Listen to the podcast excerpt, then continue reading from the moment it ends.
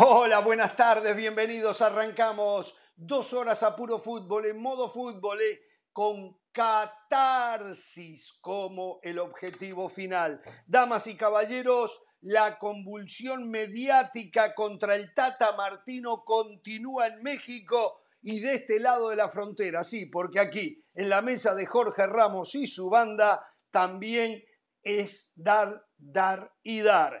Otro director técnico extranjero levanta la mano para hacerse con la dirección técnica del Tri. No aprenden, ¿eh? Ven, ven y ven, sin embargo, quieren, quieren y quieren. Hubo uno mexicano que ya estuvo y dijo, ahí no vuelvo. Hoy ya hay pruebas contundentes de que Chicharito es la mejor opción del Tri para el gol. Barcelona extrañará a dos de sus mejores defensas junto antes de la reanudación de la Champions y el clásico donde estaremos en toda la semana previa junto a José del Valle para originar Jorge Ramos y su banda desde Madrid. Mientras tanto, en Madrid, y bueno, encendieron las turbinas de la fábrica de humo. Sí, ya empieza a haber humadera, ¿eh? la humareda que va a haber a lo largo de todo lo que resta del proceso de este año futbolístico y ya se habla también de lo que va a pasar en el 2024, que seguramente en el 2024 ya les puedo yo adelantar quién va a ser el ganador del balón de oro. Señoras y señores, solo es el inicio, ¿eh? Títulos rápidos. Me cuentan que ayer Pereira se llevó medio programa titulando. Es, increíble, ¿no? Que uno los deja en sus manos al, changarro y hacen cualquier cosa. ¿Es verdad eso del Valle? Tituló por media hora más. Es correcto. Es correcto. Lo cual, ah, lo cual Richard, Carolina y yo lo interpretamos, lo interpretamos como un homenaje a su persona. Así lo interpretamos todos. Jorge, qué bueno que esté de vuelta. Jorge, no sea tacaño. Usted tiene que vivir en un lugar donde no se vaya la luz, donde no, se, vaya el internet. Aquí en mi barrio eso no pasa, Jorge. Pero Ojalá claro, pueda algún día llegar a su barrio. De mejor manera su plata. Ojalá Por supuesto, yo un abrazo para todos. Y Jorge, cualquier persona que sepa un poquito de fútbol cualquier persona con dos dedos de frente le puede adelantar que Karim Benzema va a ser el balón de oro. Eso no ah, tiene lugar para el debate. No, no, eso ya. Le voy a preguntar, ya faltan días nomás para que se lo den, ¿no? Ya faltan días. Claro. Ah, es más, es más, vio que le entregaron ya la Copa del Pichichi, no era ahora. Diez años. Y ahora que ya no estaba Suárez, ni Messi, ni Cristiano, ganó el Pichichi. Bien, bien, bien por, por el señor eh, Karim Benzema. Bueno, eh, saludo al señor Dionisio Estrada. Tiene dos estudios él, eh, en el estudio principal de Jorge Ramos y su banda allí en Ciudad de México. ¿Cómo le va, Estrada? Muy bien, señor Ramos, gusto saludarlo a usted, a José, a Richard Méndez, aunque lo veo bajoneadón a Richard Méndez por el tema de Estados Unidos, se le está desinflando el globo que él mismo infló el globo que él mismo fue inflando a lo largo de varios meses en este eh, programa. Y bueno, este, ah, qué polémica ha causado, que si de pronto hay que apoyar a la selección mexicana, que en este momento hay que subirse al tren, hay que subirse al bus. Qué bárbaro, qué confundidos estamos. No ser porrista, eh. no ser porrista. Me llegó, la eh. me llegó la información que este programa, en lugar de llamarse Jorge Ramos y su banda, se puede llamar Jorge Ramos y sus porristas. Así me llegó de información. Así se lo digo. No, no, no, no. Bueno, lo saludo al señor Richard Méndez. Eh, un placer nuevamente contar con su presencia aquí. ¿eh?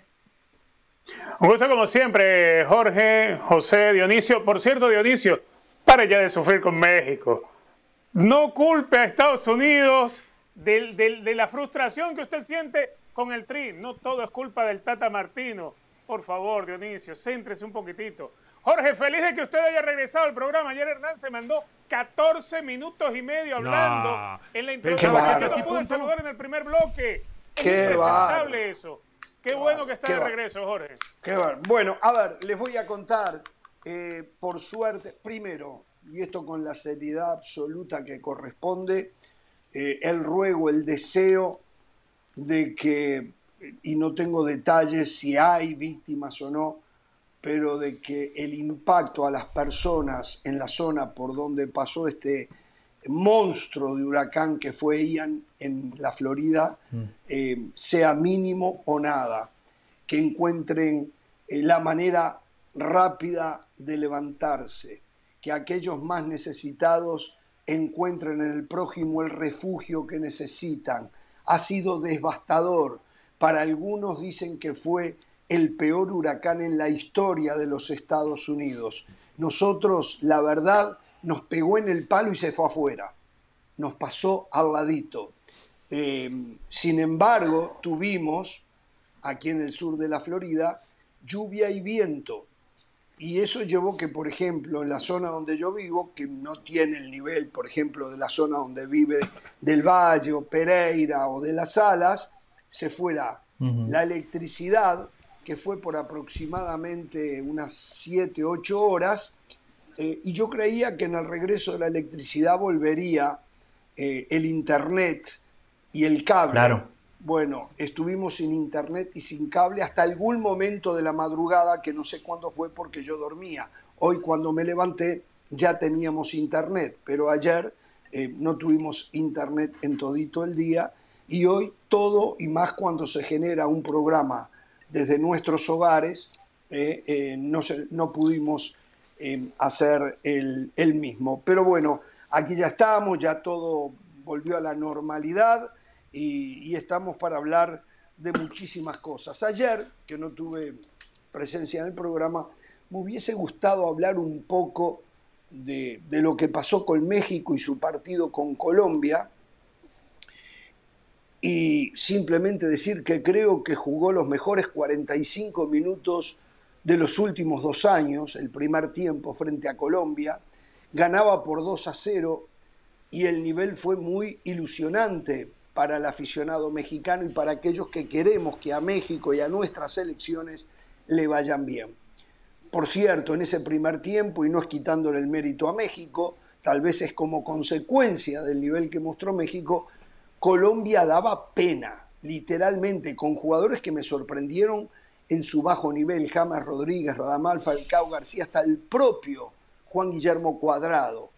Para el segundo tiempo, eh, Néstor Lorenzo trajo sangre nueva y allí Colombia tuvo un repunte. Es cierto también que México comenzó haciendo una alta presión asfixiante al punto que es eh, la base de la apertura del marcador en ese penal que comete Luis Fernando Díaz, dejando claro que eh, él no está para marcar, que puede hacer sombra, que puede obstruir al rival pero alguien tiene que venir a ayudarlo porque él como marcador se muere de hambre, es un notable delantero. Eh, pero fue gracias a esa presión que ejerció en ese momento Antuna. Pero claro, es muy difícil poder sostener ese nivel. Fue mucha presión en el primer tiempo y voy a hablar desde el no sé de lo que pasó.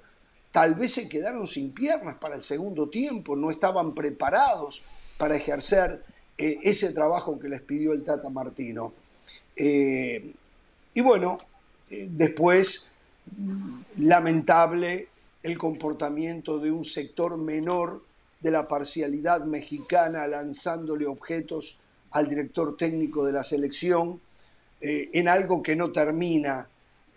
quiero que sepan, tengo muchísimos años en todo esto y he visto de todo cuando juega México. he visto desde tirar orín a los que están más abajo en la tribuna, hasta los momentos que estamos viviendo, incursiones dentro del terreno de juego, etcétera, etcétera. Yo creo que hoy con la tecnología que hay, con las cámaras de identificación facial, esto ya podría llegar a su final, porque de esa manera se podrá encontrar a los responsables y como consecuencia eh, hacer justicia desde la justicia, pero también desde el fútbol, tratando de que no vuelvan nunca más a un estadio. Es hora que los que organizan este tipo de eventos, la empresa Zoom, recurra eh, a las cámaras de identificación facial para justamente eso, identificar a los desadaptados eh, y después irlos a buscar. Ahí, y, hay que encontrar una forma de poder terminar con todo esto. ¿eh? Tendría muchísimo más para decir. Hoy, no me acuerdo el nombre, pero creo que es un colega colombiano que mostró algo que es increíble. La desatención, cuando hoy en México es el tata, el tata, el tata, ustedes saben que en el partido con Colombia, la selección Colombia fue la que dio el puntapié inicial del primer tiempo y el puntapié inicial del segundo tiempo. Sí, sí, sí. El árbitro, el árbitro no se dio cuenta, pero lo peor de todo, los jugadores de la selección no reclamaron su derecho que les correspondía en el segundo tiempo dar el puntapié inicial. Eso es una muestra a veces que hay de desconcentración de los futbolistas, del capitán de la selección. ¿Quién era el capitán? ¿Era Memo Ochoa? ¿O era guardado? guardado? Guardado, guardado, guardado. Y, por eso yo digo, no está para ir a una Copa del Mundo, pero aquí hay gente que lo defiende, no, quinto mundial, es el líder, el único que levanta cuando usted la dice aquí, ha hecho una cuando gran usted dice aquí se no refiere sé a esta qué. mesa de trabajo o se refiere aquí, Sí, allí en sí, sí, sí. México. No, Pero aquí, En ¿Quién de aquí está defendiendo a lados. Guardado? Ah, Es que lamentablemente hoy no está, hoy no está. Y, y por cierto, ya usted ya... Carolina a de las Alas está regresando, finalmente encontró un vuelo bueno, regresando y- de, y- de y el que se echó un California monólogo a de Miami. 14 minutos ayer al arranque del programa y ahorita usted ya se está echando un monólogo Bueno, como tuvo que conducir en el programa ayer, pidió, pidió tres días de vacaciones. No va a estar hoy, no, no va a estar mañana, no va a estar el lunes. Es lo que Eh, pasa Ahora, con Jorge, este hombre a su Jorge, edad, ¿no? yo nada más Sí. le quiero agregar un poquito al tema de, de que usted dice este, grandes 45 minutos. Pero ¿sabe qué? Tenemos que desconfiar, sí, aunque usted diga, no, es que ya le, va, ya le va a pegar, ya otra vez le va a dar a la selección, en lugar de no criticarla, ¿no? No, no, ¿A qué- criticarla sí, pero hay maneras de ¿A qué me criticar. refiero, Jorge? Hay Está críticas ¿a qué que refiero? suman y Yo hago la- críticas que destruyen. Yo hago la pregunta. Está bien, yo hago la pregunta.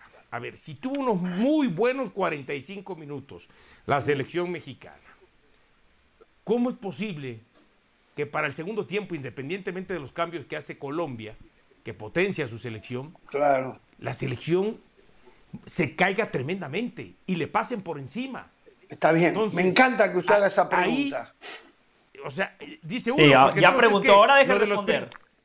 ah, sí, nada más pregunto. ¿Los primeros 45 minutos entonces fueron. ¿Va a preguntar o va a opinar? es- allá, las dos cosas, las dos cosas. O los segundos 45 minutos es la realidad. ¿Cuál es la buena? La realidad forma parte de un todo. A México los partidos le vienen durando 30, 40 minutos desde hace rato. Entonces Es un tema problema, colectivo, es un tema un de, de no saber qué hacer con la pelota tema y cómo llevársela al delantero. Hoy están más preocupados ustedes de quién va a ser el 9 que de cómo termina jugando México. De, de poder llevar esos 30, 30 y pico de minutos de más o menos buen fútbol a 90. Ese es el problema de la selección mexicana. Hay un problema estructural y un problema estructural que parte de los actores también.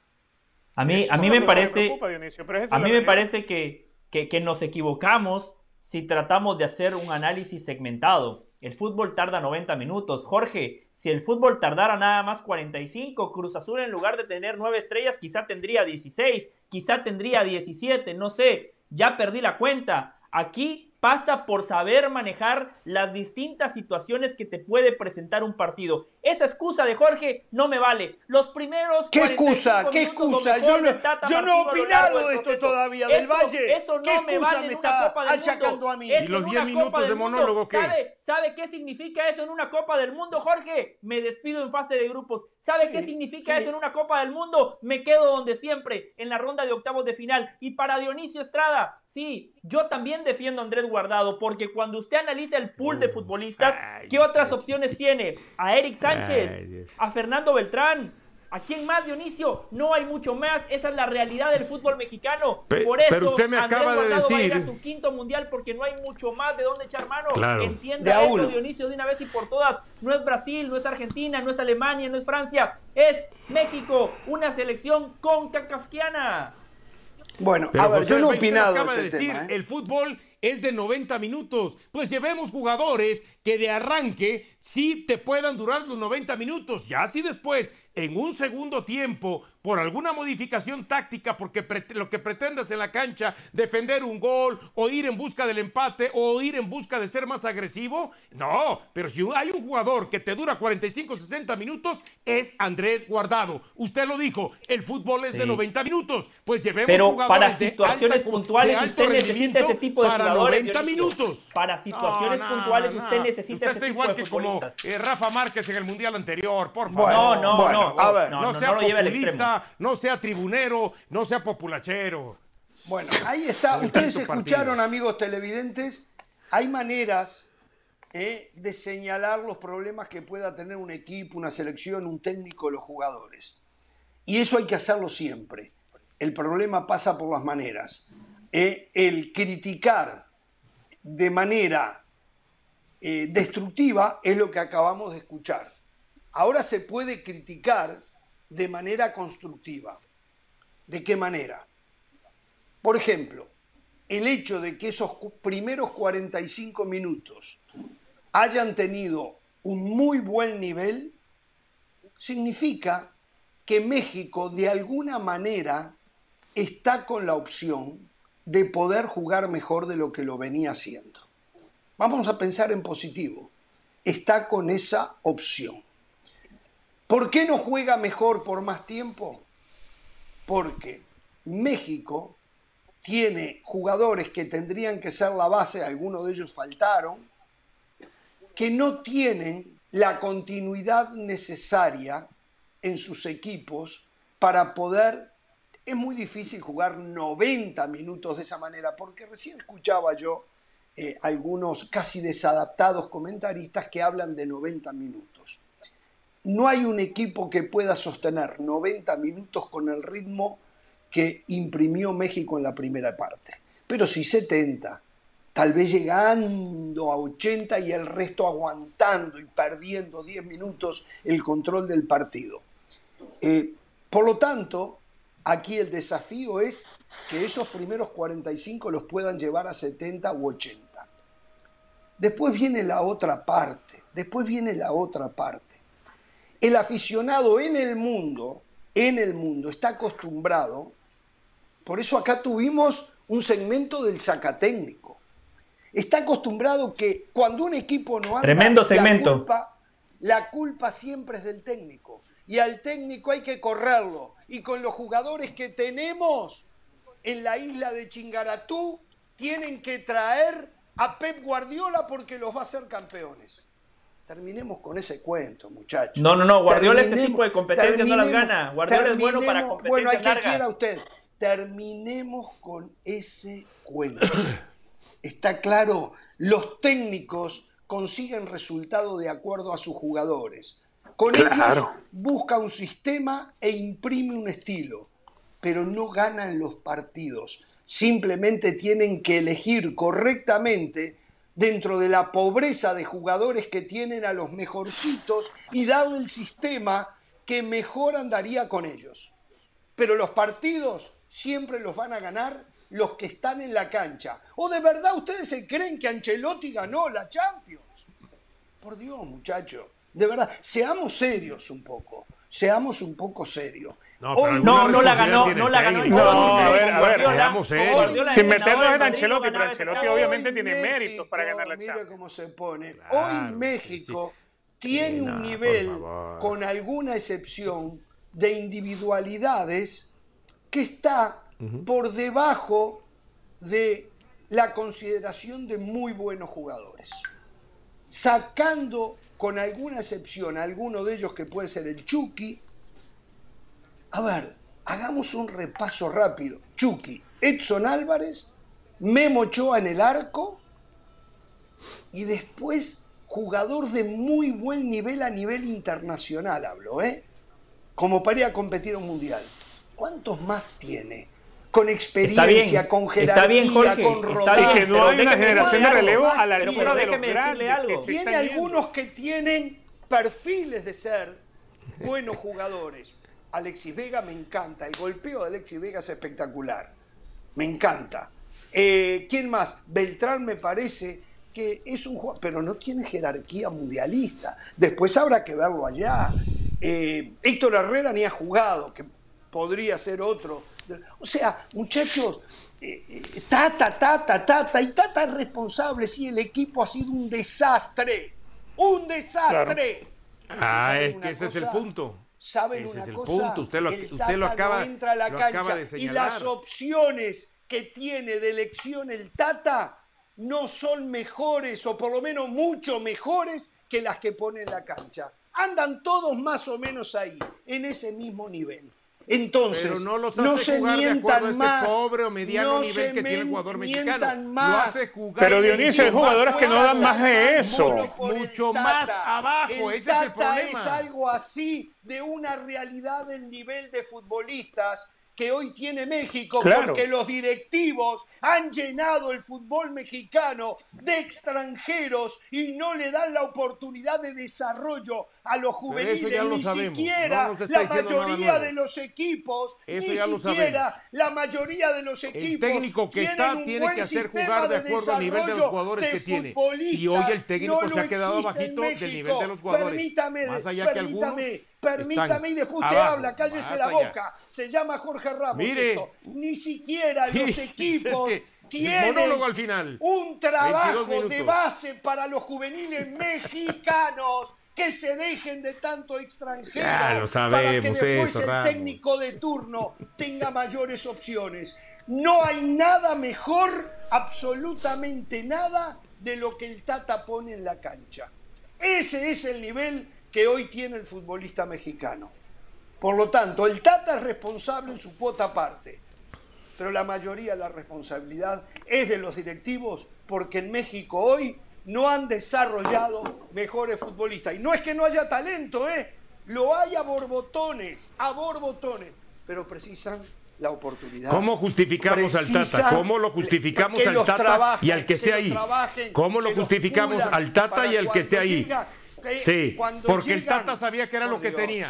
El Tata Dios. sabía a, a- No, qué no, el. Tata tiene Y él-. Bueno, pero usted sí, debería sí, saber sí, entonces que hasta ahí hasta donde llega este equipo. claro, eh. Así se Yo no estoy sacando no, no, claro que sí, claro que sí. que no es toda él sabía lo que más, tenía, él más, sabía lo que tenía que 20% de venir a dirigir. Y cuando usted me habla del nivel de los jugadores, eh, tiene razón en todo. Algo que aquí hemos hablado durante años.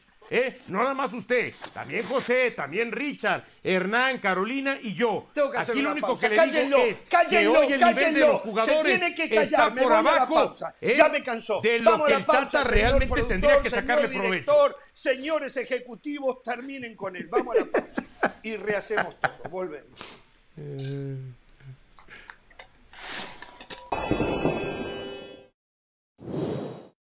La editorial del día es traída a ustedes por State Farm. Como un buen vecino, State Farm está ahí. Saludos, mi nombre es Sebastián Martínez Christensen y esto es Sport Center ahora. Hablamos de voleibol de grandes ligas puesto que Aaron Judge finalmente lo hizo. Historia para el toletero de los Yankees de Nueva York que conectó su cuadrangular número 61 en el partido ante los Azulejos de Toronto. Los 61 cuadrangulares igualan la marca del legendario Roger Maris. Máxima cantidad en la historia de los Yankees, máxima cantidad en la historia de la Liga Americana. Y entiendo que todo el mundo se enfoca en los 61 cuadrangulares, un número que seguramente crecerá aún más de aquí al final de la temporada. Pero hay que soslayar la campaña que está teniendo Judge, no solo primero en cuadrangulares, también en promedio y también en remolcadas. Imagínense ustedes si llega a ganar la triple corona habiendo pegado más de 60 cuadrangulares. Estamos hablando de una de las mejores temporadas de la historia. Seguimos hablando de gol de grandes ligas porque los Dodgers de Los Ángeles parecen ser el rival a vencer. Llegan a 107 victorias por primera vez en la historia de la franquicia con el sencillo remolcador de Freddy Freeman en la décima entrada. El mexicano Julio Urias se termina yendo sin decisión. Pasamos a hablar del fútbol mexicano porque hay recuperaciones peligrosas y después está la recuperación del defensor paraguayo Juan Escobar, quien se temía lo peor y ciertamente ha superado todos los escollos médicos. Le aconsejaron no operarse y ese consejo termina dando resultados. Está descartado para el partido de la fecha 17 ante Chivas. Sin embargo, estaría a disposición para el partido del repechaje, sea el 8 o el 9 de octubre. Recuerda, Sports Center lo puede vivir todas las noches, 1 de la mañana, horario del este, 10 de la noche, horario del Pacífico. Esto ha sido Sports Center ahora.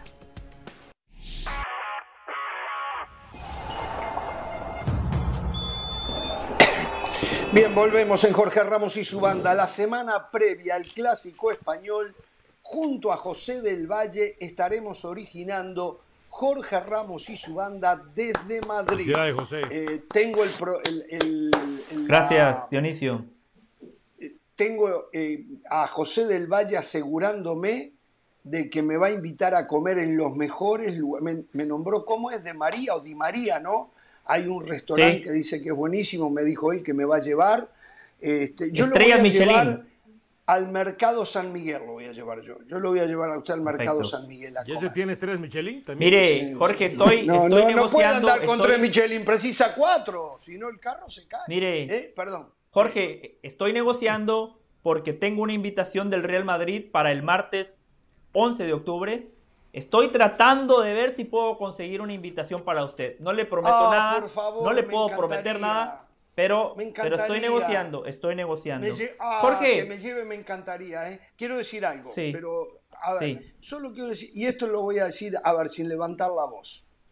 Yo digo que la prensa, la prensa, y nos incluimos nosotros, están desperdiciando una gran oportunidad y haciendo una ola con el técnico de turno hoy, el Tata Martino, y no se aborda el verdadero problema que viene por años y años y años en el fútbol mexicano y que va directamente relacionado a lo que ya les mencioné. Por supuesto, las competencias locales, la cantidad de extranjeros. Señores, termina, pues ¿saben qué? Dentro de cuatro años o tres años y medio, porque ya en tres años y medio se va a estar jugando el otro mundial. Vamos a estar con lo mismo, con el técnico de turno que sea. Eh, eh, de repente Salmada, van a estar en lo mismo. De una vez y por todas, la prensa debe de dejar al técnico de turno de lado y señalar a los responsables de esto. Un país con 120 millones de habitantes tendría que tener arriba de 100 jugadores convocables a la selección. Arriba de 100 jugadores. Apenas van a llegar a 26 y muchos seguramente no deberían de estar. ¿De quién es la culpa? ¿Es del técnico, hoy el Tata, antes el Piojo, antes la Volpe, antes no sé quién, La Puente, Víctor Manuel Bucetich? Hoy Bucetich dijo, ¿eh?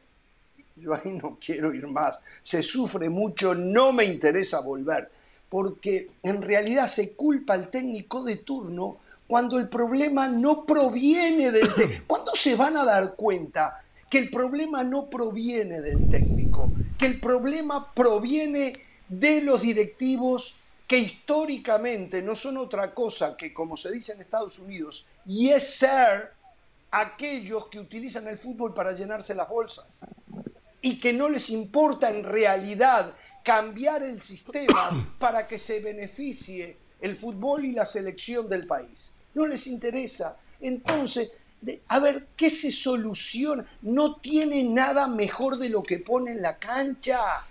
no hay un jugador, podemos discutir de repente el nene Beltrán, que sea más, pero, va, pero ¿va a cambiar la historia de la selección un jugador? No, no la cambia, muchachos. Jorge, preste, preste la pelota un rato. Lo escucho. Preste la pelota un rato. Deme, 45 segundos. 45 segundos. Mire, Jorge, todo lo que usted acaba de decir tiene toda la razón.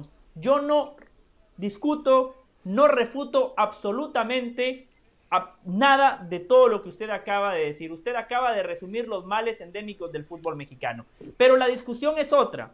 Porque el Tata Martino hace tres años y medio todo esto que usted acaba de decir es válido y él lo sabía. Él pudo haber dicho, ¿sabes qué? No me interesa dirigir a la selección mexicana de fútbol porque tiene un torneo de competencia que fomenta la mediocridad, porque tiene una liga claramente eh, eh, compuesta por extranjeros, porque no tiene futbolistas clase A, porque no se trabaja de buena manera con los jóvenes, las canteras son inexistentes, no hay futbolistas mexicanos en la élite. Perfecto. Todos esos problemas el Tata Martino lo sabía, Jorge. Entonces, tres años y medio después, usted como técnico, ¿qué hizo para mitigar esos problemas? Está claro que él no los puede solucionar todos, pero ¿cómo contrarrestarlos? Con un mejor juego colectivo, con una mejor preparación física, con eh, manejar. Preparación física no puede del Valle, del Valle, preparación Claro. física. Se acabaron sus una 45 selección segundos. El que no está apto no va a estar apto con más preparación. No, quiere- no puede. Pero, física no. pero, pero ese es el punto, ¿no? Dele, Richard. Hay algo, hay algo rápido que yo, que yo veo de México. A ver, eh, el Tata Martino sí, tres años y medio en el cargo y él sabía lo que se enfrentaba, eso es cierto. ¿Dónde se empieza a dar cuenta desde México, desde el entorno del fútbol mexicano, desde la afición mexicana, que algo anda mal? Porque dentro de la CONCACAF México debería andar cabalgando tranquilamente sin problemas con nadie. Cuando Estados Unidos le empieza a pasar por arriba en torneos. Cuando Estados Unidos empieza a ser un modelo diferente al de México. Cuando Estados Unidos empieza a exportar futbolistas a Europa y México no. Entonces se empiezan a dar cuenta que hay un vecino que está haciendo lo que ellos dejaron de hacer, pero que aparte de eso no señalan a los verdaderos responsables, como bien lo dice Jorge. Es más fácil meter toda la basura debajo de la alfombra. El, el, el, el, agente de fútbol de cuello blanco, el directivo, está ajeno a toda discusión, es el que no está señalado. Se señala más fácil al técnico. Ciertamente tendrá sus errores el Tata Martino, no habrá logrado los suficientes resultados que se le piden, pero es que tampoco con este México se puede aspirar a algo más allá. México no tiene hoy una generación de relevo que esté a la altura de los que tienen que relevar. Los jóvenes no están dando la talla, salvo alguna contada excepción, pero que definitivamente no pueden llegar a buen estado de salud, como por ejemplo de Raúl Jiménez. Entonces, en México tienen que darse cuenta, tienen un problema de cantidad y calidad de futbolistas. Tienen Claro. un problema dirigencial. Pero todo es más fácil señalar al Tata, culpar al No. técnico argentino de todos los males. Tiene sus responsabilidades, que no las evada, pero el tema es el modelo del fútbol mexicano que se agotó. Y por eso se dan cuenta Bueno. que las cosas andan mal cuando Estados Unidos crece. Eso es lo que pasa. Esos son los La ojos que tiene que que yo- abrir el fanático mexicano y el propio entorno del fútbol mexicano. Darse cuenta de lo que está sucediendo. Se les ha venido abajo una estructura sin darse cuenta porque simplemente prefirieron alimentar al, al- al elefante, seguirle dando al elefante en vez de crear un animal ágil que llegue y tenga presencia en todos los escenarios. Y eso es lo que no ha sucedido en México. Se olvidaron los directivos de hacer fútbol de verdad. Se dedicaron a los negocios. Se olvidaron del verdadero La, ver- fútbol. la- la verdad es que me sorprende la ingenuidad, lo inocente que se muestran tanto el señor Jorge Ramos como el señor eh, Richard Méndez. Uy, me habla de sea, Usted sigue creyendo todavía sí, en Santa Claus. sí, no, no, no, sí, sí, porque saben que, a ver, esto de, que los directivos y que nada más al técnico y nada a los directivos, eso es muy absoluto. Ustedes saben y se han visto desde hace más de 40 años programas en México, siempre se le ha pegado al directivo. Y conforme han ido cambiando este torneo, porque antes eran torneos largos, nada más. Después torneos largos, más liguilla. Después a partir del 96-97, torneos cortos, este, dos torneos cortos, más liguillas. Entonces, y siempre se ha dicho, y antes eran tres extranjeros, después fueron subiendo a cuatro, cinco, y después hasta la cantidad que hemos visto últimamente. Y todo eso ¿eh? en distintos programas, en distintos canales, en distintos periódicos, en distintas radios se ha establecido. Y hoy ustedes lo vienen a decir como si Sí. nunca se hubiera dicho, como si de pronto este, nada más se atacara al técnico y nunca se le haya pegado al directivo. No, al directivo se le ha pegado, al federativo se le ha pegado. Y todo lo que ustedes creen que hoy La nos diferencia están es dando cómo y con qué le pegas, que no- que Dionisio. todo, todo lo que ustedes Ahí. creen que hoy nos están dando a conocer. Dionisio. ¿eh? Como Dionisio, si la diferencia No, no, no. Queremos más Jorge y Ramos y más Richard señalas. Méndez Sí. en México, porque en México Eso. somos tan inútiles, Y- en México somos tan incapaces que nunca hemos podido entonces referirnos de tal manera a los directivos. Por favor. Sí, no y hay otra cosa. Dionisio, Y hay el otra problema cosa. es con qué fuerza, ¿eh? De qué manera y con qué, de qué manera y con qué le pegas al directivo. Si usted le pega al directivo con un pañuelo, no le está haciendo daño. Ah, por favor. Si usted le pega al directivo con un pañuelo, no le va a seamos doler. Esa No Está bien, pero- no pero, con- Richard, Esa es la Richard, diferencia. Si usted le Richard. pega al directivo y al modelo del fútbol mexicano con un pañuelo y al técnico le ha con pegado un y látigo, se le ha el pegado que le va a doler es al Richard, técnico, no al Richard, Richard, directivo. por favor, no Richard, venga a decir Jorge. cosas que no son. Algo, algo puntual para ustedes. Eh, a- claramente a ustedes tres no les llegó el email, ¿no? De la capacidad de síntesis. Se- me, me queda claro que ustedes no leen sus correos. Señores, Richard, Jorge, puntualmente, todo lo que ustedes dicen de los directivos es cierto. Ahora, el primer gol de Colombia es una pelota parada, que ha sido uno de los principales problemas en el Tata Martino. Eso es algo fútbol. ¿Por qué el Tata Perdón, Martino perdón, perdón, perdón, perdón, no perdón, perdón, perdón, perdón, ahí lo tengo que parar.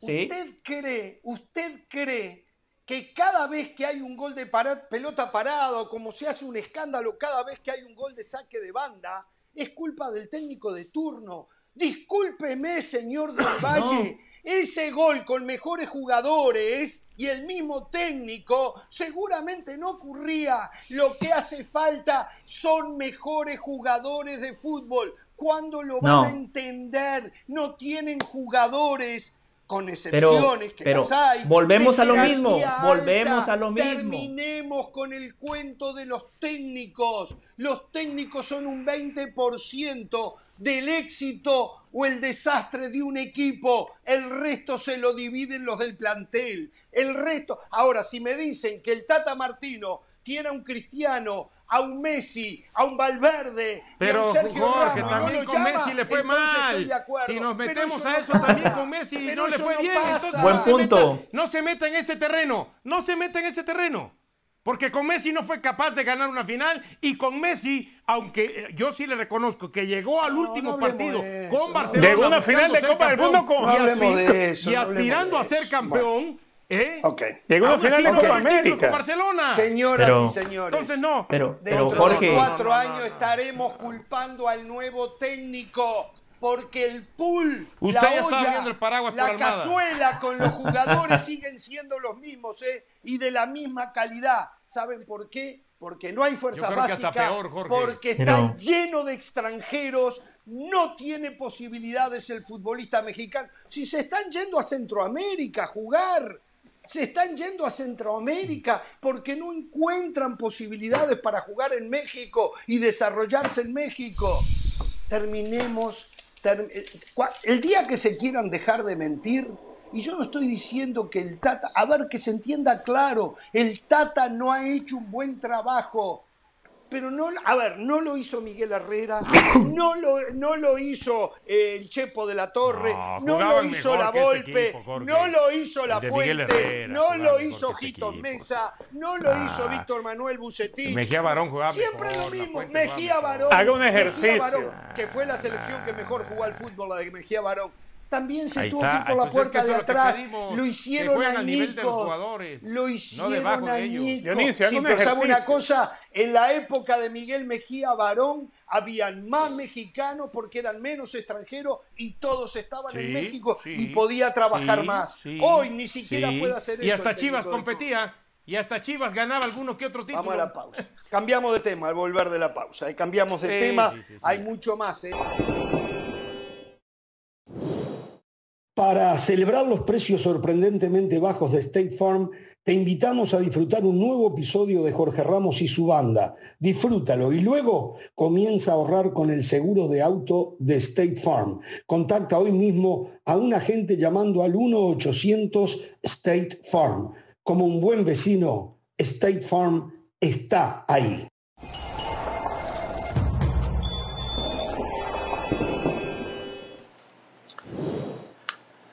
El técnico del Leeds United, del estadounidense Jesse March, quiere a Christian Pulisic para el mes de enero.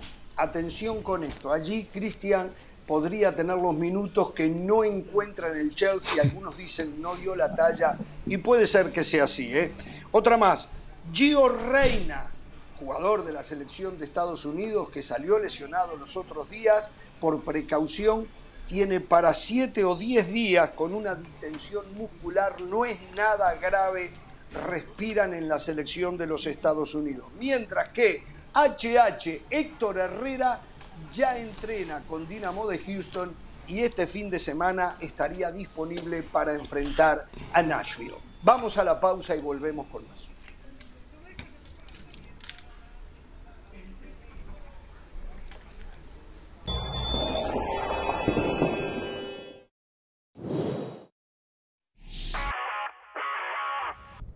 Saludos, mi nombre es Sebastián Martínez Christensen y esto es Sport Center ahora.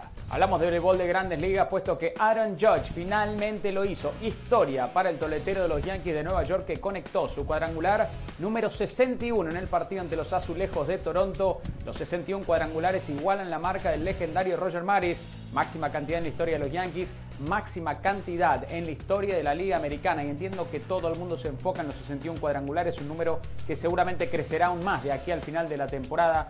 Pero hay que soslayar la campaña que está teniendo Judge no solo primero en cuadrangulares, también en promedio y también en remolcadas. Imagínense ustedes si llega a ganar la triple corona habiendo pegado más de 60 cuadrangulares. Estamos hablando de una de las mejores temporadas de la historia. Seguimos hablando de gol de grandes ligas porque los Dodgers de Los Ángeles parecen ser el rival a vencer. Llegan a 107 victorias por primera vez en la historia de la franquicia con el sencillo remolcador de Freddy Freeman en la décima entrada. El mexicano Julio Urias se termina yendo sin decisión. Pasamos a hablar del fútbol mexicano porque hay recuperaciones peligrosas y después está la recuperación del defensor paraguayo Juan Escobar, quien se temía lo peor y ciertamente ha superado todos los escollos médicos. Le aconsejaron no operarse y ese consejo termina dando resultados. Está descartado para el partido de la fecha 17 ante Chivas. Sin embargo, estaría a disposición para el partido del repechaje, sea el 8 o el 9 de octubre. Recuerde, Sport Center lo puede vivir todas las noches, 1 de la mañana, horario del este, 10 de la noche, horario del Pacífico. Esto ha sido Sport Center ahora.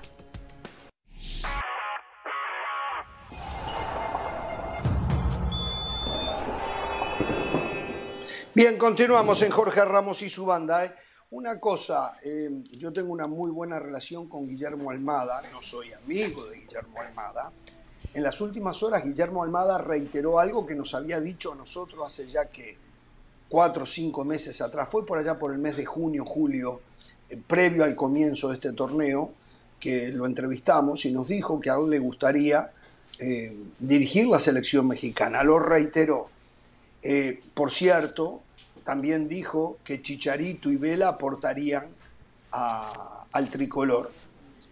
Yo digo, yo pienso que Almada ha mirado, eh, ha estudiado las condiciones eh, de trabajo en México eh, con el acceso al talento que hay y no sé, y lo que ha pasado con siete, ocho, diez técnicos anteriores, que es exactamente lo mismo que está pasando ahora.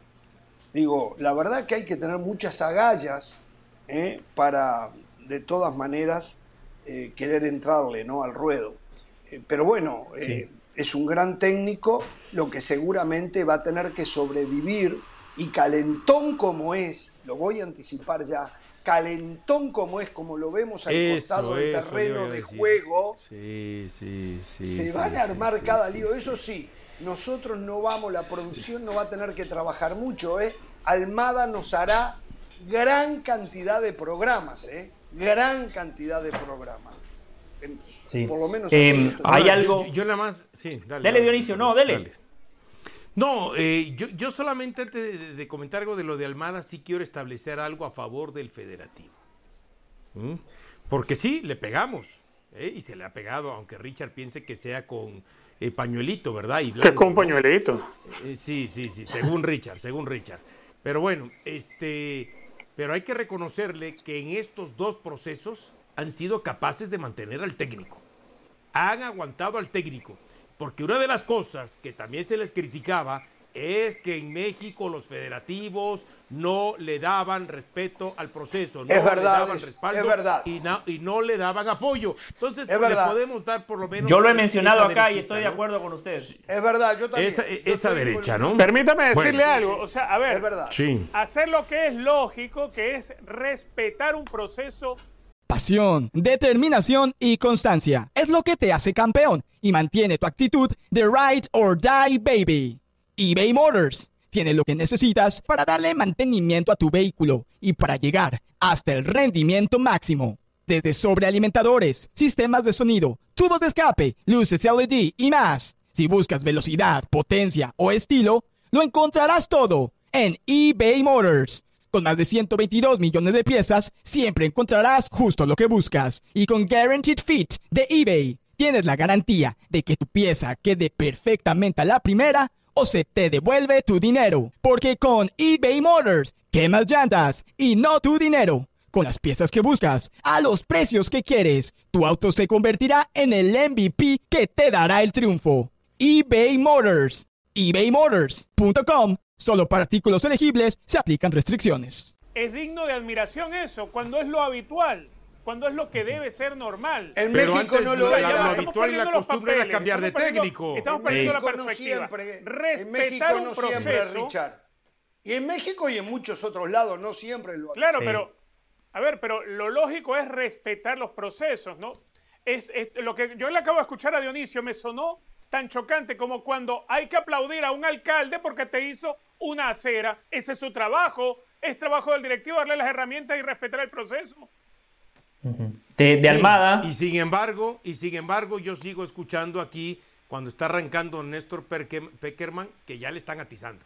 Y todavía no. arranca el proceso para el siguiente mundial. Algunos, ¿no? Lo escucho, señor del Valle. Gracias, gracias, Dionisio. Eh, Almada tendría algo negativo, que esto no necesariamente representa mi opinión, pero lamentablemente hay mucha gente en México que ya no quiere técnicos extranjeros y están en todo su derecho porque por ejemplo Jorge dice que él no quiere técnicos extranjeros en Uruguay, los argentinos no quieren un técnico extranjero en Argentina, entonces el mexicano también está en todo su derecho. del Valle, me permite me permite que le puntualice algo, pero también ahí, también ahí los directivos son un penal en contra contra la selección mexicana porque hoy el fútbol mexicano está repleto de técnicos extranjeros con poca posibilidad al técnico mexicano. Cuando llega el momento de la elección, el pool de posibilidades está totalmente reducido. Pasa exactamente lo mismo. Ese iba a ser, ese iba a ser mi segundo punto. Gracias, Jorge. Qué bueno que estamos en la misma página. Le iba a decir de los entrenadores mexicanos disponibles para la selección. Miguel Herrera tiene pasado experiencia, pero su presente no es bueno. Jimmy Lozano, quizás es demasiado joven. Bucetich no quiere ni ver a la selección mexicana de fútbol en televisión. Entonces, dentro de ese Nacho Guillermo Almada está más capacitado. Y lo más importante, Jorge, por esto, por esto que voy a decir, Guillermo Almada tendría mi voto si yo tuviera voz y voto dentro de la Ah, no, a mí me encanta, ¿eh? Sí, pero ¿por qué tendría mi voto, Jorge? Sabemos que México no tiene futbolistas clase A, no tiene futbolistas en la élite, no juegan en competencias importantes. Entonces, ahí es cuando se ve la mano del entrenador para potenciar a varios futbolistas. Kevin Álvarez, Luis Chávez, Eric Sánchez están en esta selección gracias a Guillermo Almada. Futbolistas que no existían con Pesolano. Guillermo Almada les dio un salto de calidad. La Chofis López, lo han visto esta temporada cuando ha jugado, parece otro jugador. ¿Por qué? Porque tiene un tipo como Almada. Nico Ibáñez, el goleador, junto con Henry Martín. En San Luis marcaba goles, sí, pero los goles que marca con Pachuca, ahí es donde se ve el trabajo del técnico. México necesita un gran administrador de pocos recursos y eso es Guillermo Almada. Quiero decirle una cosa, eh, recién nombró a Pezzolano. Pezzolano empezó ese trabajo en Pachuca, que usted solo lo mide por el resultado. Pero Pezzolano, es más, es más, Pezzolano es el, era el técnico, y es el técnico todavía, del Cruzeiro. Lo ascendió, lo ascendió, yo sé. la segunda división con otros grandes equipos, pero sacó una diferencia el equipo de, de Ronaldo el, fenómeno. muy, lo subió primero pero entre los dos el trabajo de Almada ha sido superior al de Pesolano, me parece que está bien, ¿no? Yo no digo que el de Pesolano sea malo. No, no, sin duda, sin duda, el de Almada. Y Almada se arregla así. Pero yo les voy a recordar el comienzo del Tata Martino. El Newell's Old de Rosario, el Tata hizo lo que hizo exactamente eh, desarrollando juveniles. Él también fue de esos técnicos que después, ¿qué pasa? Selección argentina, Barcelona, eh, mismo al Atlanta United, donde había mucha plata y le traían figuras. Entonces el hombre se acostumbró a lo bueno, ¿no? Eh, pero sí, sí, yo no digo que no. Yo lo que digo, para México sería bueno un técnico mexicano y que le dieran mayores... Ahora, esto no se arregla, esto precisa un proceso de 10 años. Y, Jorge, perdóneme, bueno. ¿eh? se me olvidó decirle algo a Dionisio y a Richard. Dionisio, Richard, nos conviene que sea Almada el técnico, porque Jorge Ramos se convertiría en el mayor Gadio Osorio. Ah, no, eso sí. No, no, no, no. Eso no, sí, Entonces yo seguro. ahora, y yo ahora Sí. soy el, el Mayorga del Tata. Ahora ser- sería el, el vocero de Almada. Los, técnic- no, hombre, los técnicos, los técnicos en el bien y en el mal son responsables en un 20, máximo, máximo en un 30%. Los técnicos. Pero a ver, Pero la idea Ahora- generalizada es que si el equipo anda mal, hay que cambiar al técnico. No, muchachos. Pero hay alguien, que cambiar a los jugadores. alguien tiene duda acá, mayoría. Jorge. Por Dios. Jorge, Sí. ¿alguien duda que si Almada llegara a dirigir a la selección mexicana, alguien duda que el resultado va a ser igual? Es decir, va a ser él el señalado, va a ser la crítica sobre él, porque aun cuando México esté haciendo bien las cosas, va a ser atacado, va a ser atacado siempre. Y repito lo mismo, el directivo casi que no se toca, se le mira y se le azota con un pañuelito. Pero yo creo que Almada sería un técnico ideal para México, sobre todo por lo que hablamos, Sí. por, la, por la escasez de recursos humanos. Los únicos que sacan pañuelitos son los porristas. Y aquí quieren Ah, de bueno, pronto espere, espere, espere. Que, de pas- que Espere. pasemos de comentaristas y analistas también, a ¿eh? porristas. Así que si usted quiere ser hay, porrista, señor eh, Richard Méndez, usted saque el pañuelito y sea porrista. Y no hay problema, lo aceptamos. No, acá no yo no, yo no lo hago, yo no lo sea. hago. Si el señor Jorge hago, Ramos quiere ser porrista del Tata Martino, que también saque el pañuelito y que lo sea. Lo que, es que ahora ya no se puede decir nada porque es con pincita el asunto. No, no, Es se puede. ¿Cómo que? Perdón, parece perdón, que, perdón, que- parece llega que el no, es más, llega Guardiola y le que va a pasar lo mismo. Una Nada. responsabilidad mayor. Llega Guardiola y va a pasar lo Aquí no mismo. se puede No decir se nada. puede. Miren cómo saltan Estrada. rápido las viudas, eh, las Sí. viudas de los procesos y las viudas de, de- de- del Tata Martino. Estrada, que no se ¿Les queda algo más por decir todavía? Pero si hace 30 años Pero que falta el mundial, con el técnico falta del el Eso, mundial. No, eso, eh, hace Es decir, 30 usted eso es clave. decir, si falta el mundial, lo más importante, ¿qué me está hablando? No, falta el quinto partido, Jorge. no vaya de arriba. Falta Jorge, eso es clave. Por Dios. Eso es clave Sí. lo que acaba de decir Dionisio. y Yo lo quiero Claro. dejar bien claro. Mucha gente está asumiendo que México va a ser un desastre en el Mundial. Yo no comparto esa opinión. Yo creo que México va a ser una buena Copa del Mundo porque el futbolista mexicano da la talla, da la cara Sí, en las. Copas del Mundo. Ah, ahora En sí el futbolista y no el técnico. En un, mundial, Dionisio, la presión se equipara. Por ejemplo, en este partido contra Colombia, Lorenzo no tenía presión. Los futbolistas colombianos que van a ver el mundial por televisión no tenían presión. El Tata Martino y los futbolistas mexicanos sí tenían presión. En una Copa del Mundo se compite en igualdad de condiciones. En una Copa del Mundo, a México no hay que exigirle que asuma el rol protagónico como se lo exigimos en la eliminatoria de la CONCACAF, en la Copa Oro y en los amistosos. Argentina va a asumir el rol protagónico. México en transiciones de contra puede hacerle daño. Yo creo que México mínimo, mínimo, llega a octavo de final y yo creo que van a tener tanta suerte que en octavo les va a tocar Dinamarca y no Francia. Yo a México lo veo en el quinto partido. Bueno, Yo también lo veo en el Eh, quinto partido. Yo también lo veo. ¿Cómo? ¿Lo ve? Richard. Richard, ¿lo ve en el quinto partido? Nah, nah. Sí. Bien, Richard. Es más, y ahí a ver, a ver. Ahí O sea, a ver qué es lo que va a atizándole pasar, todo el ¿no? tiempo A México, diciéndole que Estados Unidos es el papá de México en el último año y medio y dos años, diciendo que México sido, se claro, ha quedado eso- abajo, diciendo que. México está estancado, diciendo que México no es una buena selección, que no tiene buenos jugadores, que no exporta jugadores a Europa, que no hay talento, ver. que es un desastre todo. Ver, y hoy Dionisio. Richard Méndez lo ve en el quinto partido. Oh, Dionisio. Dionisio, usted es hombre de fútbol, ¿no? Usted es un hombre de fútbol. Yo me imagino Sí. que usted este tipo de ejercicio lo ha hecho antes. No sea, no sea populista, no sea populista, no, haga discurso para la gente. Usted sabe que una Copa del Mundo para ser campeón son siete partidos y dependes de tu estado anímico, de cómo se sienta físicamente tu selección y cómo estén los rivales y de no tener jugadores suspendidos. Te puede ir bien y, y ganar el Mundial. Y a la siguiente Copa del Mundo ni siquiera clasificarte. Eso puede pasar en un Mundial.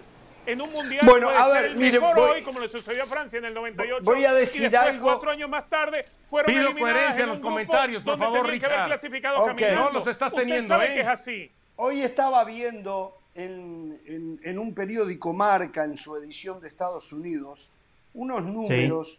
Cuidado, voy a decir algo en lo cual yo no estoy encolumnado, ¿eh? Y voy a decir algo que es en contra del Tata Martino, pero tengo la obligación de contarlo. Seguramente esto a aquellos que rigen el fútbol por los números y las estadísticas le va a gustar. El Chicharito eh, en lo que va de este año, ha jugado 33 partidos con el Galaxy y tiene 18 goles con un promedio Buena de cifra. 0.55. Rogelio Funes Mori lleva 8 anotaciones en 18 partidos con un promedio de 0.44. Henry Martín en 36 encuentros tiene 14 goles. El promedio es de 0.39. Raúl Jiménez en 23 partidos solamente ha hecho 4 goles. El promedio es de 0.17. Y Santiago Jiménez en, 30 par- en 37 partidos entre Cruz Azul y el PSV Eindhoven, no, eh, en el Feyenoord. Sí, Feyenoord. Eh, Cruz Azul y Feyenoord. 37 partidos, lleva anotado 8 goles con un total de 0.38 por cotejo. Sí. Lo de Bien, Raúl Jorge. Jiménez asusta. Lo de Raúl Jiménez Quiero asusta. decirle dos cosas. O sea, el dos chicharito cosas. del Valle, escuche esto. Le estoy hablando Sí. del chicharito a usted, del Valle. Sí. El chicharito, hoy, como usted concibe el fútbol por promedios y números, hoy el chicharito de todos los centrodelanteros que tiene México es el más goleador. Y el Sí. Tata no lo está llamando. Sí. Primero que todo, eh, lo quiero felicitar por oficialmente abrirle las puertas en el Club de los Amigos de la Preparación. Muy buen trabajo. No, eso no tiene nada que ver con preparación, eso es simplificar el Segundo. trabajo nuestro. En lugar de analizar Segundo. al jugador, miramos números. Segundo, Pero bueno. segundo quiero aplaudir a Sergio Dip porque seguramente fue Sergio Dip quien le dijo, Jorge, mira a mí, mira este No, documento, no, no, no. números Esto es el en diario la Marca banda". en su edición Tercero. digital para los Estados Unidos. Gracias al diario Perfecto. Marca. Tercero, y como último punto para dejar a mis compañeros, si el argumento fuese nada más futbolístico, Jorge, yo sería el primero en decir, Chicharito tiene que estar en la selección mexicana de fútbol, porque usted ha sido muy claro y muy elocuente. El futbolista, el centro delantero es el único jugador cuantificable en una cancha de fútbol. Generalmente al 9 lo medimos por los goles que marca. Ahora, usted, Richard, Dionisio y yo sabemos que Chicharito no está no por falta de gol. Chicharito no está por mala leche, por ser una manzana podrida, por ser un mal compañero, Uh, por causar problemas en la dirección suyo, técnica, qué a nivel duro directivo, y por ser un tipo qué que duro. polariza, que divide y que no une. Qué, qué duro lo suyo, qué duro. qué A ver, hay, hay diferencia de torneos. Yo puedo jugar en el torneo de fútbol de mi barrio y marcar 40 goles en una semana. Y eso no me da a mí eh, el nivel como para llegar a jugar en la selección. ¿Que la MLS es una liga de barrio, está diciendo? No, no que es una liga de barrio, pero no es una liga europea. ¿Cómo? No es Bueno, una no, liga no, no, no, no. No, Perdón, no, perdón, no lo tengo es que una liga corregir ahí. europea. aquí No en este es la Premier, no es la este Liga. programa se ha dicho No es la ven, Premier y la Liga, de la mayoría de la Permítame, Dionisio, este está, la MLS está al nivel de la Serie A y de la Liga de Granjeros de la que usted nombra. La, la MLS está ahí. Yo creo que está a la altura de, Por de- por encima de la Liga de Francia, que esa, esa es Liga de Granjeros. Esa para mí no cuenta. Para mí eso no existe. Coherencia, Richard, palabra No, que coherencia no. coherencia. A ver, Dionisio, es lo mismo marcar 18 goles en la MLS que marcarlos en la segunda división de Italia. No, Pero en Italia hoy- que no. No es lo mismo marcar 20, Coherencia, eh, Richard. 20 goles en la MLS Pero si a la MLS 7 le viene a en Nunca- la verdad que me está sorprendiendo, Richard, ¿eh? la MLS. Parece embajador de la MLS todos los días y ahora resulta. No, pero a que ver, hay que yo no voy a ocultar que la MLS no está a la altura de las ligas europeas. Entonces yo prefiero convocar De algunas ligas europeas. De algunas ligas europeas. Bueno, en algunas ligas europeas. Yo creo que hoy la Eredivisie es más exigente para un delantero que la MLS. ¿O ustedes no, No, creen yo- lo yo- mismo? a ver, yo lo que digo es que en la selección vamos a poner a Lewandowski, vamos a poner a Haaland y no van a meter los goles ni que meten en el Barcelona y los que están metiendo en el Manchester City. claro, porque los compañeros que tienen no son iguales. bueno, bueno, es que no. Bueno, pero entonces usted me está dando el mismo argumento. En Galaxy, Chicharito tiene mejores compañeros que podría tener en la selección. Que esté, Ahí no importa que esté Lewandowski, Haaland, Raúl Jiménez, Chicharito, este, eh, Santiago Jiménez, Funes Mori o Henry Martín, porque el balón no le llega al centro delantero. Ahora me extraña que el señor Ramos caiga en la de Sergio Díaz. Aquí nos dijo hace algunos días, por favor, señores, ya no quiero que hablemos del tema Chicharito porque es caso cerrado para el Mundial. Hoy lo quiere poner en la selección con este trabajo que hizo, con este trabajo que, vino a establecer. Sergio Díaz Coludido con Sergio Díaz. Sergio Díaz me di, Sergio Díaz, Sergio Díaz, deje termino.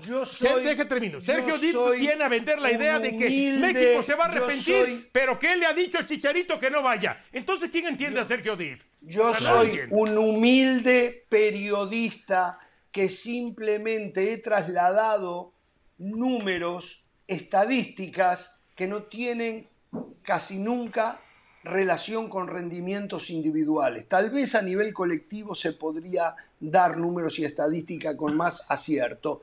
Simplemente he hecho eso. Usted no me escuchó a mí decir acá que Chicharito tiene que ir a la selección. Yo nunca lo dije. ¿Y cuál es su opinión entonces, Jorge? ¿Es cierto? ¿Usted informó? ¿Cuál es, su opinión? ¿Cuál es su mi opinión? Después de que dijo mi opinión es, ¿Me escuchan? Mi opinión es que a esta altura no.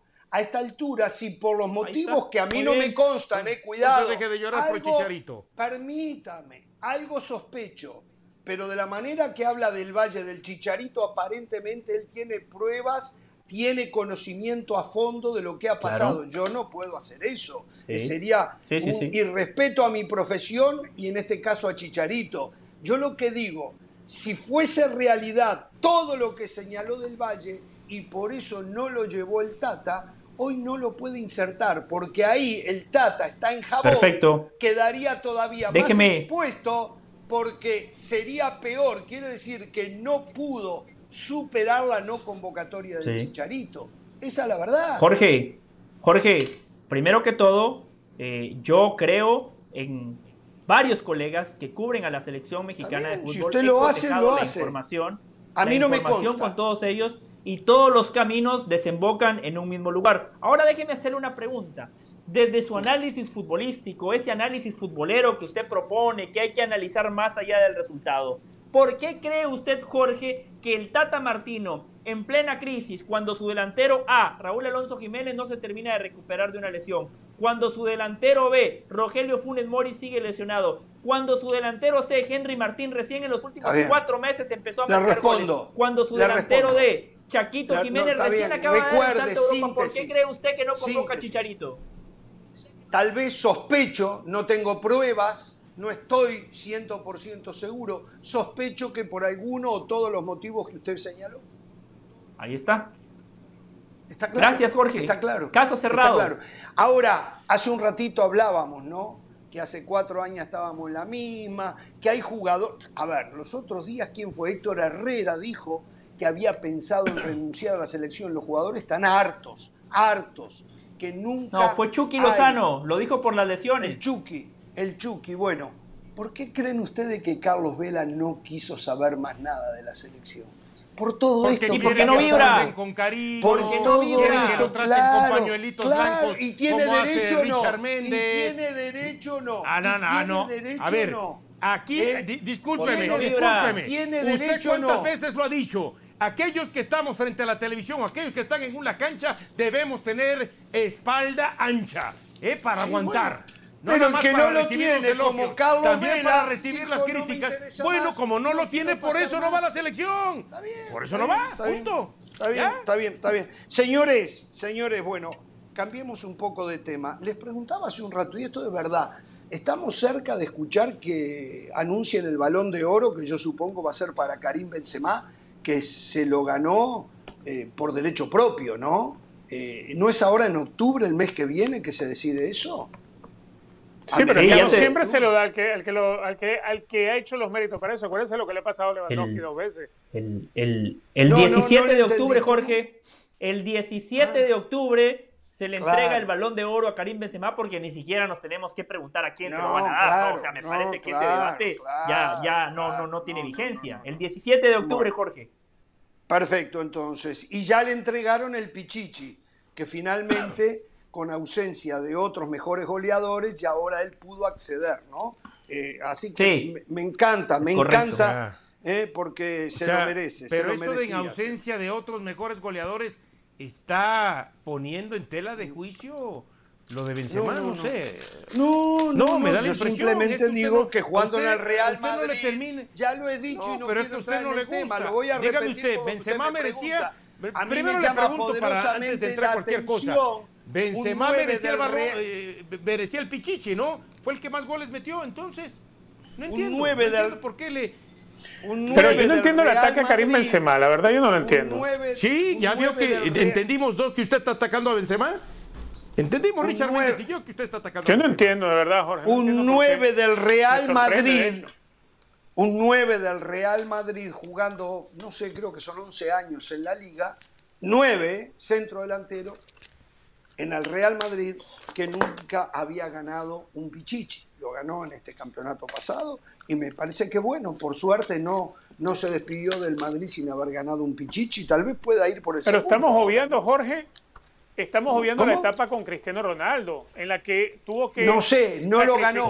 Pero cuando la etapa de Cristiano Cristiano Ronaldo. Ronaldo, eh, cuando la etapa de Cristiano Ronaldo lo ganó Messi, lo ganó Suárez.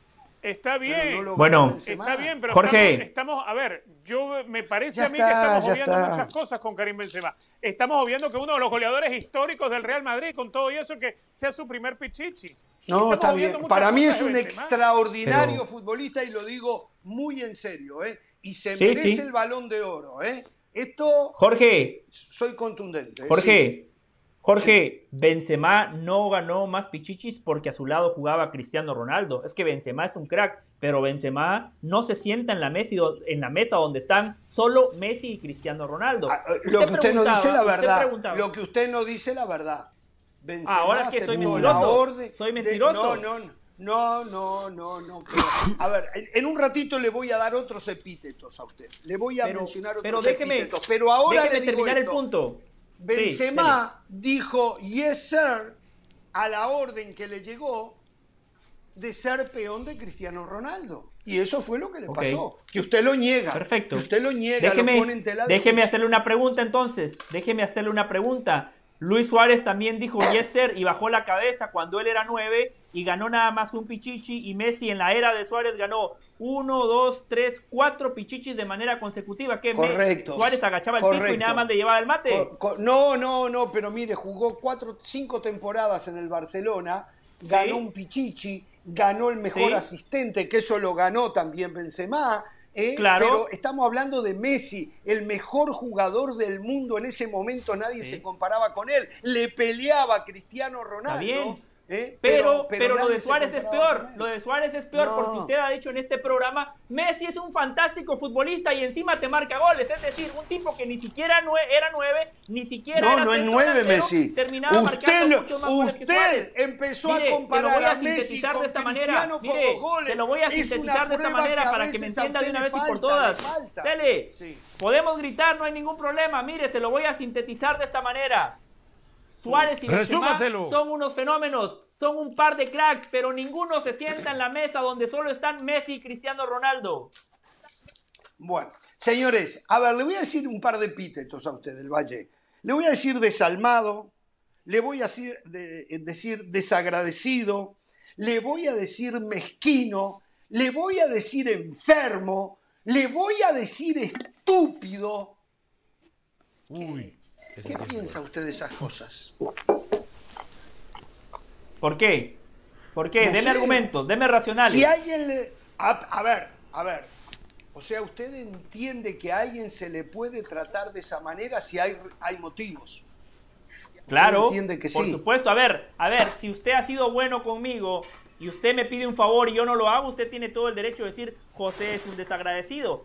Si yo vengo aquí un y digo estúpido, estupideces, usted puede un decir desalmado. José es un estúpido. Claro, si usted ve que yo soy cruel con un ser humano, usted dice José es un desalmado. Por supuesto, si usted me explica el contexto, si usted me da racionales, si usted me da argumentos, lo podemos debatir. Ahora, si usted, ¿Usted nada más conoce a Katia mentiroso, Aveiro? estúpido, ¿Usted desalmado, a bobo, Katia ahí sí vamos a a tener problemas. A ver, ¿usted conoce a Katia Aveiro? ¿No? ¿Eh? La hermana de Cristiano. La hermana de Cristiano. Ah, o sea, no la conozco, sí, sí sé quién es, pero no la conozco en persona. Bueno, hoy insultó a todo un país, a todo un país, a todo Portugal. Dijo que los portugueses son desalmados, estúpidos, desagradecidos, mezquinos, enfermos. ¿Saben por qué? Tal vez la hermana del Tata diría lo mismo con los mexicanos. Solo no, por no el puede, hecho- no puede, porque el Tata no ha hecho nada por México, Cristiano sí ha hecho mucho por Portugal. Bueno, eso es verdad. Solo por el hecho de que hoy la prensa ya entiende y se acuerdan lo que decía Abola, más Portugal, menos cristiano, ¿no? Bueno, Sí. eh, la hermana salió a insultar a todo un país por eso. Cuando lo elogiaban con, con merecimiento, porque la verdad Cristiano hizo muchísimo merecimiento para ser elogiado e idolatrado por todo Portugal y más allá, caso del Valle y los, millones del Valle que hay por el mundo que lo idolatran, eh, no dijo nada. No, yo, yo no lo idolatro. Yo no lo idolatro. ¿Ah, no? Yo, yo le reconozco. yo creí. le reconozco Ah, lo yo que es, creí. porque a los portugueses les diría, recuérdense que antes de que Cristiano vistiera esa camiseta, cero títulos internacionales, ni con Eusebio, ni con Figo, ni con Rui Costa. Gracias más, a Cristiano, no, Eurocopa y UEFA Eder, tiene razón. del desagradecidos, Ni con desagradecidos. Eder. Eder les regaló una Eurocopa y nunca lo idolatraron como a Cristiano. Y Eder fue aquel, ¿se acuerda que era peloteado Portugal y de repente Eder agarra una pelota, gol, pum, campeón Portugal? No lo idolatra. Sí, no me hizo acordar de Vamos George. Welcome. Vamos a la un pausa. este preolímpico también. Volvemos, volvemos, Jorge Ramos.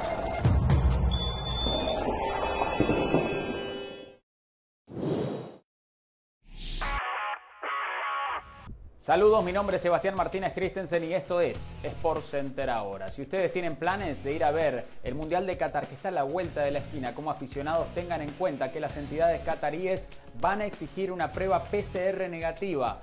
Los test domiciliarios no serán tenidos en cuenta. Prueba PCR negativa para todos aquellos fanáticos que quieran ingresar a Qatar para ver el Mundial, así que ya lo saben, a tomar los recaudos necesarios y obviamente a tener esa prueba PCR antes de destinar su viaje a Qatar.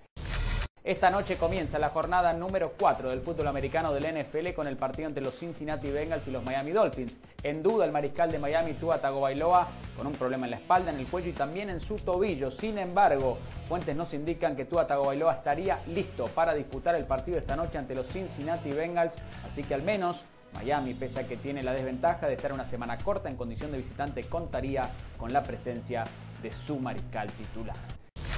Finalizamos hablando de Aaron Judge porque hace historia 61 cuadrangulares para el toletero de los Yankees de Nueva York, igualando de esta manera el récord del legendario Roger Maris, récord en la historia de los Yankees, récord en la historia de la Liga Americana en el partido ante los Azulejos de Toronto. Se vio un momento histórico para el béisbol de grandes ligas y número de cuadrangulares que pudiese crecer de aquí al final de la temporada, pero vale destacar la campaña de Judge más allá de los cuadrangulares por ahora, liderando en remolcadas también, liderando en promedios. ¿Se imaginan si gana la triple corona habiendo esta cantidad de cuadrangulares, una de las mejores temporadas de la historia para el toletero Aaron Judge. Recuerde que Sport Center usted lo vive todas las noches, una de la mañana, horario del este, 10 de la noche, horario del Pacífico. Esto ha sido Sport Center ahora.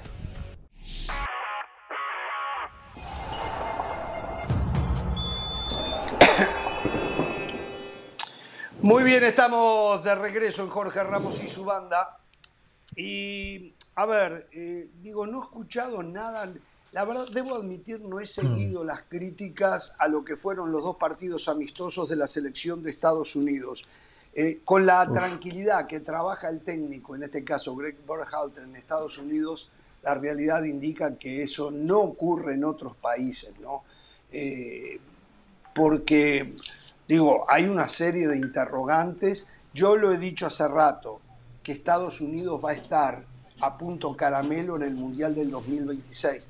Yo no sé, reitero, si es Estados Unidos o es Ecuador, pero bueno, son las dos selecciones con menor promedio de edad en el próximo Mundial. Esa es la verdad. O sea, es el apronte para el Mundial del 2026 lo que se viene en Qatar para Estados Unidos. Pero hay una serie de dudas importantes, me parece a mí, ¿no? El arco es una de ellas. ¿eh? A mí Matt Turner no me termina de convencer y los que hay detrás tampoco. Y el problema es que Turner no juega nunca con el Arsenal. Eh, Zach Steffen salió del Manchester City para tener más minutos y ha sido un desastre. En los centrales, Zimmerman es una certeza, pero lo de Long, coincido, Jorge, no está para ser titular en una Copa del Mundo. A Serginho Dez lo puso, lo puso por izquierda porque Robinson está lesionado y por izquierda no lo veo, le cuesta. En la mitad de la cancha, McKinney, que es uno de los futbolistas más importantes. por ahí, ¿no? Claro, no es la primera vez, es cierto. Eh, eh, Weston McKinney, impreciso con la pelota, cometiendo errores garrafales. En el partido contra Japón, él propicia el primer gol del partido en una mala entrega. Eh, Tyler Adams me gustó. Este equipo necesita Yunus Musa. Arriba, Gio Reina, lamentablemente, las lesiones no lo dejan vivir en paz. Christian Pulisic es una consecuencia de lo que es en su club, un jugador lejísimo de su mejor nivel, Estados Unidos no tiene un 9 que aporte eh, confianza porque en esta gira probó a Ferreira, probó a Ricardo Pepi y ninguno de los dos termina por levantar la mano y, brindar confianza. Muchísimas dudas las que tiene Estados Unidos. Y si a todo eso le agregamos que los porristas con pañuelo blanco eh, prefieren callar, omitir, porque a veces ni siquiera necesitan eh, hacer un comentario a favor. A veces ni siquiera necesitan decir un comentario a favor. De nombres. simplemente con que se queden callados, no digan nada, ya. Ahí se hacen parte de ser porristas también. A ver, a ver, a ver, no, le entiendo nada. Qué malintencionado eres, Dionisio. Qué malintencionado eres. Usted nunca entiende nada, señor Ramos. Usted, usted nunca entiende, usted nunca entiende nada. de nombres. De nombres. Pues, aquí, a ver, yo no he escuchado al señor Richard Méndez en ah. más de cuatro días establecer alguna crítica para Estados Unidos. Solamente son justificaciones, son excusas, son pretextos. Es este apapachar, es sacar el poñito el pañuelito blanco, caricias, nada más. Todos los comentarios, señores, que aquí me vino a vender hace dos meses que Estados Unidos va a ser un mejor mundial que en México. Y si hace rato dijo que México llega al quinto partido, entonces Estados Unidos lo ve en semifinales. De acuerdo a lo que decía. No, llega al quinto partido también. No, no, no, no. Si va a ser un mejor mundial que México, tiene que llegar a semifinales. ¿Eh? Esa es la verdad. Entonces, quiero a ver, escucharlo. Dionisio, quiero escucharlo. ¿Qué me va a decir de esa generación dorada? Dionisio, no sea malintencionado, no sea malintencionado. A ver, usted quiere evaluar a Estados Unidos por, los dos partidos ahorita, del, de los dos partidos amistosos, ¿en serio? Usted, se lo repito como se lo dije antes, usted es un hombre de fútbol. Usted es un hombre de fútbol. No engaña al televidente, no engaña al uh. televidente. A ver, los partidos amistosos en el que hoy está jugando Estados Unidos, esos dos partidos que jugó, está probando y ensayando cosas, ciertamente como lo hace México. Estados Unidos necesita un 9, como lo necesita México. Hay una enorme diferencia entre Estados Unidos y México por este caso. Estados Unidos lleva la pelota al delantero, al 9, que no la aproveche Pepi o no le aproveche José Ferreira. Más o menos, ¿eh? Contra Japón no patearon una sola vez al México no hay un 9 y no hay alguien que le lleve la pelota al que hace de 9. Richard, ¿de qué me está hablando si en los últimos dos partidos un disparo por, por, partido a gol? Dos, en los últimos dos partidos, dos disparos a gol. No, ahí está la estadística. Dionisio, no Dionisio. Es, no es opinión. Dionisio, no, claro que es opinión. Es información, es estadística. Los dos que le hizo a Colombia y ya. O sea, a ver, Usted me está diciendo que tenemos en este programa, no sé, dos meses, discutiendo quién va a ser el 9 que va a llevar México al Mundial, cuando México no le pone una pelota al 9. No me cambie Y lo quieres comparar con Estados Unidos. No me cambie la jugada. A ver, déjelo hablar, Dionisio, Dionisio. su voz es, muy potente. Que Estados Unidos iba a ser el mejor mundial que México. Es muy potente. Que es paupérrimo. Y ahorita pero bueno, se yo, los delanteros yo entiendo lo que usted dice, pero su voz es muy potente y no se escucha a la otra persona. A ver, a ver, Richard, adelante. A ver, Dionisio, te lo explico otra vez. Si quieres, hacemos pelotitas de, de Play-Doh, de plastilina, y te lo voy explicando. plastilina, peras, manzanas. ¿Y sabe qué? Y si fuera usted tan agresivo, blanquillo. A ver. Porque me gustan las cosas con blanquillos, ¿no? Con ¿Hace cuánto estamos hablando de cero de que México busca un 9? Dos meses más o menos, ocho semanas en esto, ¿verdad? Como mínimo. Como mínimo, ocho semanas hablando de que México necesita un 9. Y nadie se preocupa del funcionamiento de México. Nadie se preocupa del funcionamiento de México.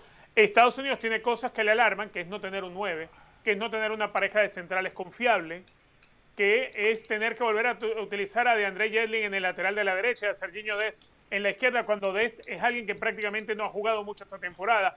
Hay muchas cosas que tiene que mejorar Estados Unidos. Pero de entre las que tiene que mejorar, todas, o mejor dicho, no hay una que preocupe más de las que le preocupan a México. Que Estados Unidos hoy tenga un arquero que no ve actividad, como Matt Turner, actividad de partido, ojo, que el arquero es el que menos necesita la actividad de partidos. Es el que No. necesita menos ritmo de juego de los No estoy de acuerdo. Sí, pero Claro que necesita sí, es el que menos no estoy de necesita ritmo de partidos. Richard, ¿eh? Sí, pero No, no. jugar partidos. El arquero es el puesto que menos necesita ritmo de partido. Es el que No, menos pero necesita el timing. El timing, Richard. Hay que estar en actividad. A ver, es, no te estoy diciendo que no lo necesite, sino que es el que menos lo necesita. Necesita menos el ritmo de partido que lo que lo necesita un central, un delantero, un extremo, un lateral, un, un volante de contención. Y eso es obvio. Sí. Bueno, ahora, Jorge, Ahora, solo, solo para Las un preocupaciones de punto de México son vista. mayores que las de Estados Unidos. Entonces, Dionisio, ¿qué me quiere usted a mí achacar y tratar de burlarse? No, a ver, es que usted de los se últimos venía tres y partidos, ¿a quién le fue mejor? ¿A México o a Estados Unidos? Los últimos tres Si partidos usted que ve, jugaron. us- Así, por tirarse. No, no, no, no, no, no, a ver, yo- yo creo a México, pese a la derrota con Colombia, México. No, los últimos tres partidos. Usted me está hablando de la derrota con México. México perdió con Paraguay también. No, sí, pero yo creo Ah, que bueno, los últimos tres partidos de sensaciones México. Perdieron Y- dos. y si- no, las Y sensaciones, sí, de las está sensaciones bien, no vive está nadie. bien. Perdió dos sensaciones México. y, en los bien, tres. sensaciones y resultados perdió- México. ah, Entonces, solo te fíjese bien lo que tres. le voy a decir. Desde las sensaciones México está más cerca en algún momento de aspirar a una victoria que lo que está Estados Unidos. Porque lo Sí, que no, vimos sí es verdad. Unidos, 30 minutos de ante lo Perú que vimos y Me alegro, dijo algo positivo de 70 la minutos desde hace, desde ya lo ah, vi. enorme no, sublime esto es Estrada bárbaro. De- Que ser porrista, aquí hay que venir a ser porrista para Vamos, bien aplauda, Dionisio, aplauda, como la foca, que sí. A ver, Jorge. pero la, ot- la otra que yo le digo, José, usted, me extraña que usted diga, es que del mal funcionamiento de México nadie dice nada. Cuando aquí hace un momento establecimos que ni poniendo a Lewandowski ni a Holland, como no hay funcionamiento, ese México mete gol. Entonces se da cuenta cómo usted Yo- se quiere mover como una eh, eh, serpiente ahí de caracol. No, Jorge, Lo que pasa es que tú Jorge. quieres Mal hacer bullying a, a costa de otros. Eso no vale. A ver, quiere hablar del Valle. A ver, del Sí, Valle. miren, solo, solo quiero dejar a la gente que sintoniza a Jorge Ramos y su banda con un mensaje eh, realista, realista. Los problemas de México, los problemas de Estados Unidos, Costa Rica tampoco viene muy bien. Esa es la realidad de la CONCACAF, ¿eh? Tampoco hay que rasgarse las vestiduras. En esta fecha FIFA, Conmebol 19 goles, CONCACAF 5. Conmebol tiene a Brasil y Argentina que llegan con la chance de pelear por la Copa del Mundo. En CONCACAF hay que aspirar al quinto partido. Esa es la realidad del fútbol de la Comebol y esa es la realidad del fútbol de la CONCACAF. Bueno, señores, eh, cambiemos de tema porque se nos va terminando el programa. Eh, una pausa, una pausa y después vamos a hablar del humo que ya hay en Madrid. Para dónde vamos, ¿eh? Con- del Valle, consiga una invitación para llevarme a un evento del Real Madrid. Me encantaría ir del Valle. Por Estoy favor, tratando, no le prometo nada, ¿eh? Hágale Cuando esfuerzo. vi su Bueno, nombre, su ahora- apellido, alarmas rojas, Bueno. ¿eh? Pero bueno. Ahora cuando regresemos hablamos del humo que ya hay en Madrid. Volvemos.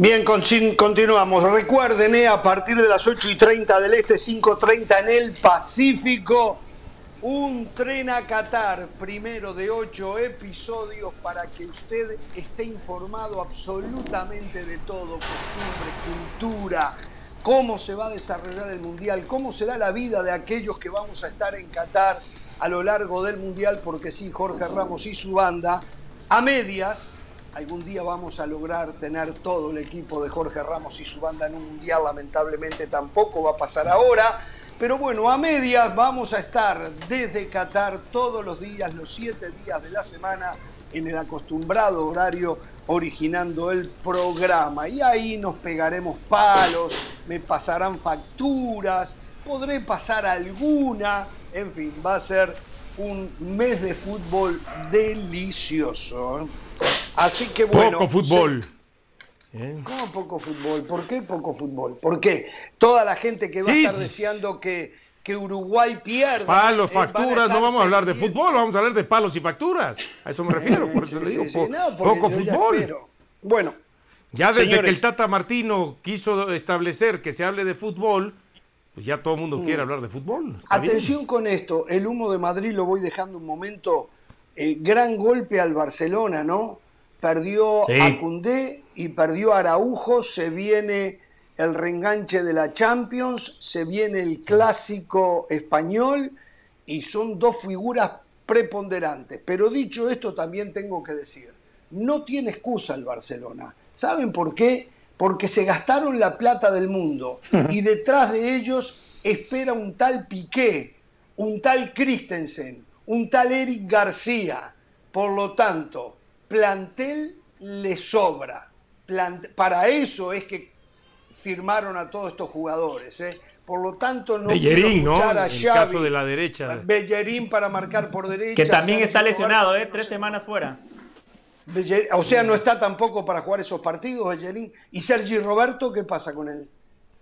Bueno, también está tocado. Eh, eh, eh, para, para, el fin de semana es muy factible que el Barcelona no tenga a los futbolistas que ya mencionó Jorge. Hay que sumar Bellerín, Sergio, Sergi Roberto, Memphis Depay y Frenkie de Jong. Pero para la liga, contra los rivales medio pelo que tiene, le alcanza. Mallorca. El problema para el Barça, claro, el Mallorca este fin de semana. ¿Qué medio pelo si le toca al Madrid también? No, no, no. Ahí no es medio pelo, Richard. El problema del Barça es ese que el plantel que mencionaba Jorge, para mí hay una diferencia importante entre Araujo, Cundé y las opciones que da Jorge.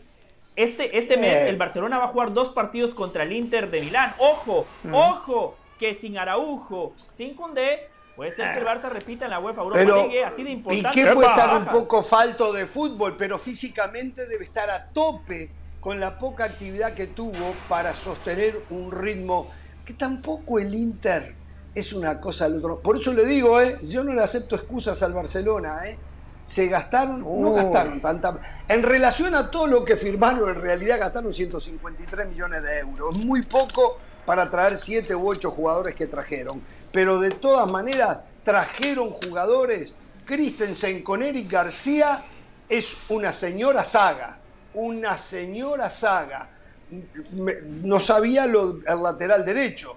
Ahí está en problema Cundé no está, no está Bellerín. Bellerín, Sergi Roberto. Y no está Sergi Roberto. No sé qué van a inventar ahí, ¿no? Ni Araujo. para mí Araujo es la, que, más pesa. Sergi Roberto no es tan grave, pero ojo, sí, Richard. Ah, bueno. Que para mí la que más pesa es la de Ronald Araujo. A ver, Araujo ha servido de central, ha servido de lateral por derecha, ha servido de interior. Ronald Araujo para mí es el jugador que más falta le hace tener en salud al Barcelona.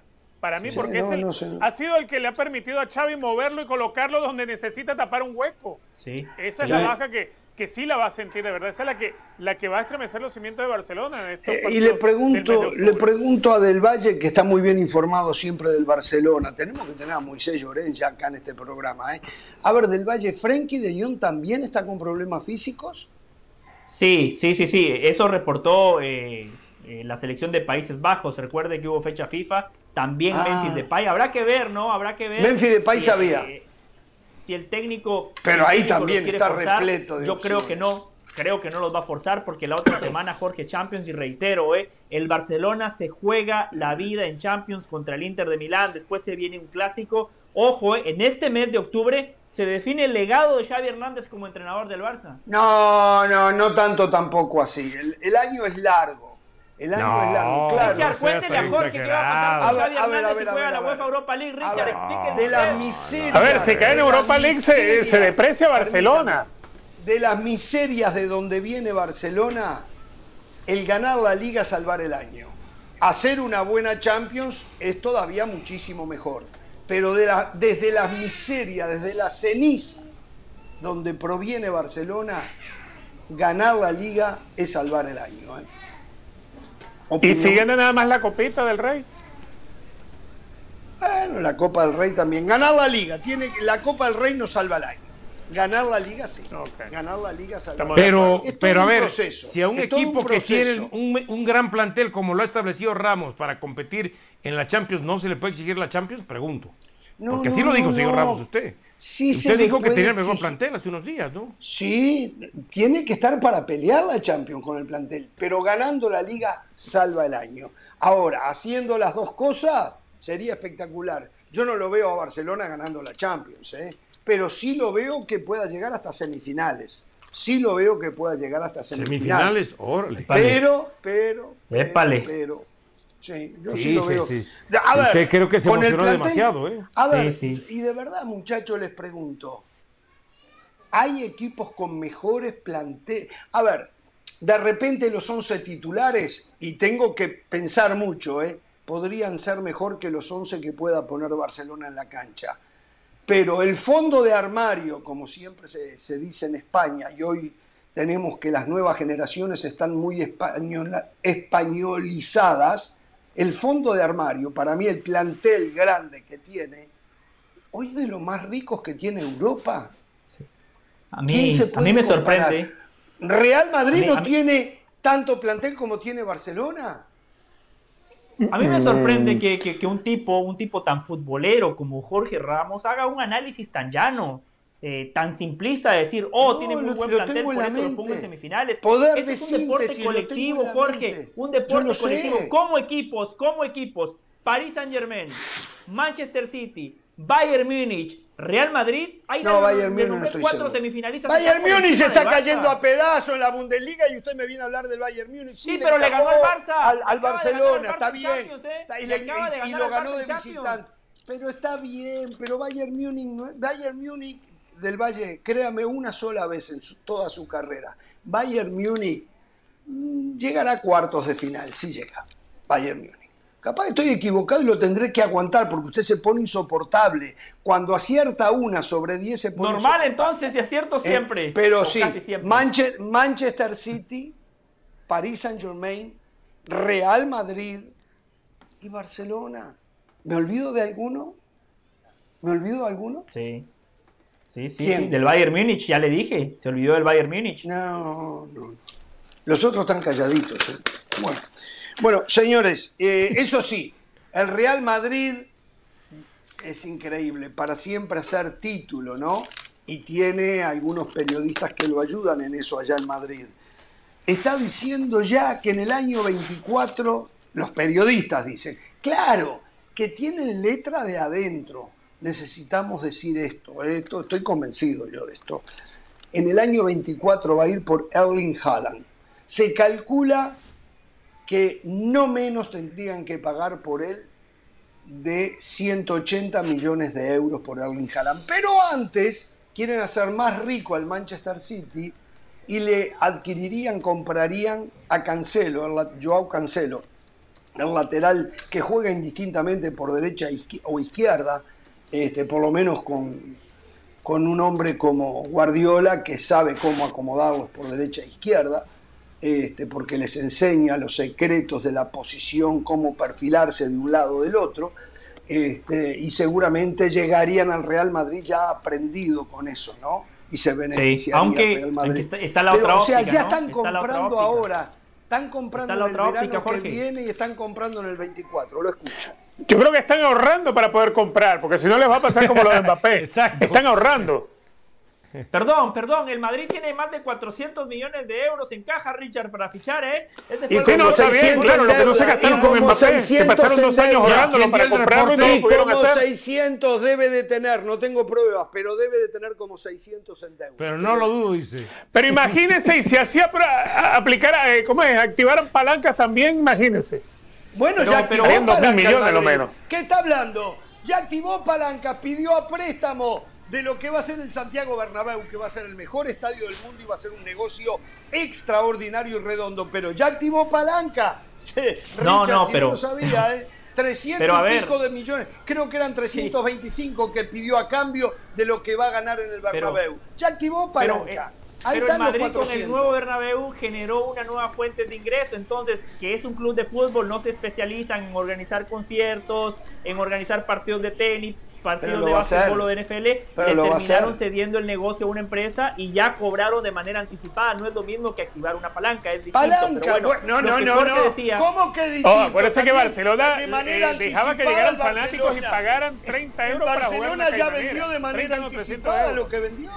¿Cómo, cómo que Pero, distinto? pero Jorge, el Barcelona vendió sus derechos de televisión. El Madrid. No, el generó una nueva fuente 25% de por anticipado. Después de un tiempo lo va a recuperar. Pero El Barcelona vendió incluso el derecho de jugar de jugar picaditos en Camp Nou por 300 euros, acuérdense de eso. Es cierto. Así sería como estamos Una en el Barcelona. una vergüenza. Sí. La verdad que es Sí, una sí. vergüenza, pero bueno, sí lo escucho. No, lo de Barrigones ahí Cancelo. jugando, jugando en el Camp Nou. Richard, Dionisio, Jorge nos vende la mitad de la historia, sí. Cancelo puede ser Siempre. que llegue bien educado. Siempre, él manipula. está dirigiendo un gran entrenador como Pep Guardiola, pero también existe la otra parte de la historia. Puede ser que diga, ¿saben qué? Yo quiero ganar la Champions. Yo no quiero estar en un equipo mediocre que dice nada más, no, nuestro objetivo es la Premier. Nos gastamos más de mil millones de euros para ganar nada más la Premier. No, Cancelo Claro. dice, yo quiero ganar la Champions. Buah. Eh, bueno, va- vamos a ver, pero di- digo, es increíble cómo ya están comprando en el 24. ¿Para qué? Para que la gente, o sea, no, no, Pero no, no, Jorge, cada ¿qué le extraña? Usted se va ahorita a una tienda de autoservicio y hay cosas de Navidad cuando no ha pasado ni el Día de Muertos, ni Halloween, ni nada por el estilo. ¿Qué le extraña? Es que Señor, muerto de pero muertos, un placer haber estado con ustedes hoy, ¿eh? noche, 8 y Gracias. 30, un tren a Qatar, ¿eh? Hasta mañana, no tengan temor de ser felices.